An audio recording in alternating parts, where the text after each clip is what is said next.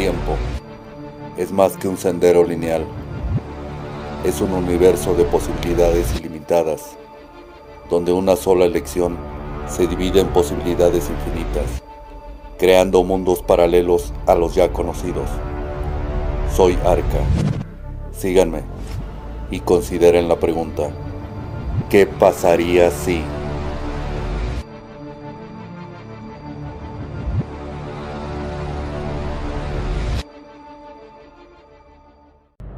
6 de agosto de 1945 a las 3.16 am. El bombardero B-29 pilotado por el coronel Paul Tibbets, de 31 años de edad, acompañado por su tripulación y dos cazas que lo escoltaban, surcan los cielos de Japón.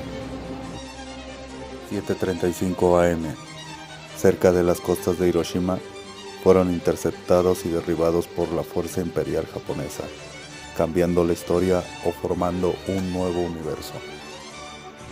Con el plan para detener a Japón hecho trizas, Japón toma la iniciativa de invadir Estados Unidos, tomando por asalto las islas de Hawái y desembarcando en Honolulu el 27 de septiembre de 1945.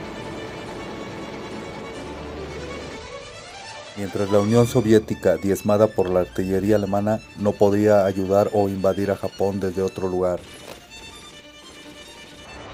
13 de octubre de 1945. Japón lanza un feroz ataque aéreo y terrestre en las costas de California, desembarcando y detonando una feroz batalla aérea y terrestre. 17 de noviembre. Las tropas japonesas con su poder aéreo asaltan Washington dando por terminada la ofensiva y obligando a Estados Unidos a rendirse.